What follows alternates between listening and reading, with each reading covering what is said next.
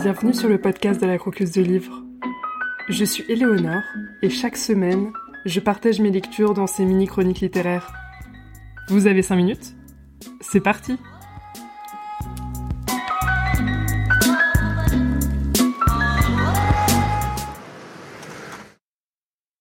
Chapitre 1 1998 J'ai 7 ans.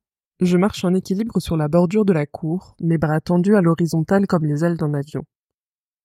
Un pied devant l'autre, j'essaye de fixer mon regard au loin car c'est ce que m'a conseillé Marcel. Regarder loin devant et surtout, surtout ne pas regarder mes pieds. J'avance de plus en plus facilement à mesure que les journées passent. Au début des vacances, je n'arrivais pas à faire plus de trois pas. Aujourd'hui, j'ai fait plusieurs fois le tour de la petite cour carrée de l'immeuble gris et bancal où j'habite. Je me suis promis qu'avant la fin de l'été, j'y arriverai des yeux fermés.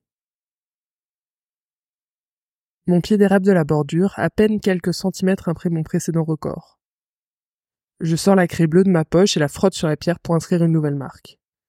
Je passe la bretelle de mon sac à dos sur mon épaule, je fixe mon casque sur mes longs cheveux bruns et je quitte l'immeuble en glissant sur mon skate. Le soleil est déjà haut dans le ciel et chauffe doucement mes avant-bras.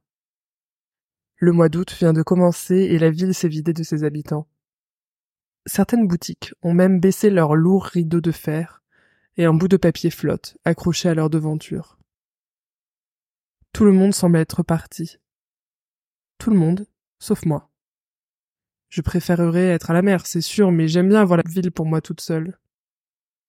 Dans le parc, les animaux sortent de leur cachette surtout les écureuils qui ont moins de choses à se mettre sous la dent.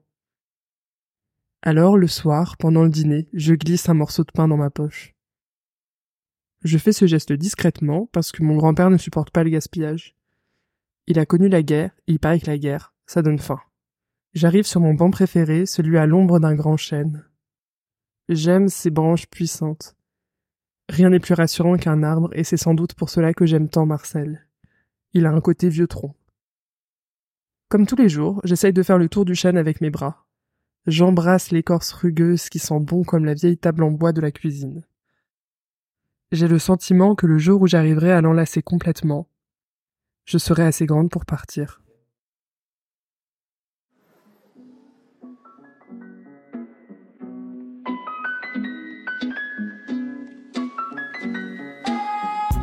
Aujourd'hui, le livre qu'on croque c'est le roman Billy Pretty a disparu de Sophie Astrabi. L'histoire, c'est celle de Billy, 7 ans au début de l'histoire, que l'on voit grandir au fil des chapitres. Il paraît que son prénom vient de la fameuse chanteuse Billy Pretty. Elle vient d'un milieu populaire, elle vit toute seule avec son grand-père qui n'est pas toujours en forme, elle passe des vacances où la même journée se répète et elle rencontre Max, un garçon qui vient en vacances chez sa tante pour échapper à sa mère qui contrôle chaque aspect de sa vie. Ça commence comme ça, et le problème c'est que c'est le moment où la légende de son prénom se fissure. Billy Pretty n'est d'autre que Whitney Houston, a priori. Alors Billy est-elle une fable, elle aussi? Comment construire son identité quand ce qui semble en être à l'origine est un mensonge plus ou moins volontaire? L'histoire en fait de ce roman, c'est surtout celle de Billy qui se débat avec sa classe sociale, joue à se donner des défis personnels, sans la distance se creuser avec des personnes, envie les gens, fantasme sur la vie de sa mère qu'elle n'a pas connue, chante, vieillit, se débat avec des dilemmes, fuit, embrasse un garçon, a une meilleure pote, fait des études, part en vacances, utilise sa voix, parle et raconte. J'ai adoré la couverture, et c'est pour ça que j'ai attrapé ce livre à la bibliothèque. Il m'attendait parmi environ dix autres livres que je voulais lire, et je l'ai ouvert en me disant que je cherchais un roman pas trop long et contemporain. Ce livre, c'était une surprise inattendue que j'ai dévorée en une après-midi. J'ai adoré. Déjà, vous savez que les histoires qui parlent de classe sociale m'intéressent beaucoup. Mais là, c'est si juste, si beau. Ça parle de grandir, de vieillir, d'illusions, de ce qu'on projette, d'identité à construire et telle qu'elle est vue par les autres. D'amour aussi. C'est vraiment un chouette roman d'apprentissage et une histoire d'amour tendre et compliquée où les chassés croisés et les fuites sont toujours là. C'était une petite pépite que j'ai beaucoup aimée pour conclure mon mois de décembre 2023. Je vous recommande Billy Pretty a disparu si vous aimez les romans d'amour et d'apprentissage et les romans qui parlent de classe sociale avec justesse. Vous voulez fêter le retour du podcast?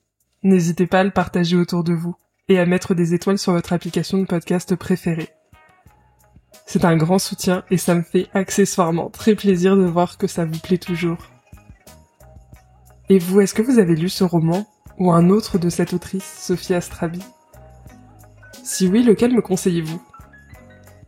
Si vous lisez ce roman parce que ma chronique a piqué votre curiosité, dites-le moi par mail lacroqueusedelivre.org ou sur Instagram, at podcast. Si 2024 est l'année de tous les défis et que l'un de ces défis c'est de parler d'un livre que vous avez aimé, vous pouvez être invité sur le podcast. Envoyez-moi un mail ou un message personnel sur Instagram. J'ai hâte de vous entendre. À bientôt pour découvrir de nouveaux livres à croquer ou à dévorer.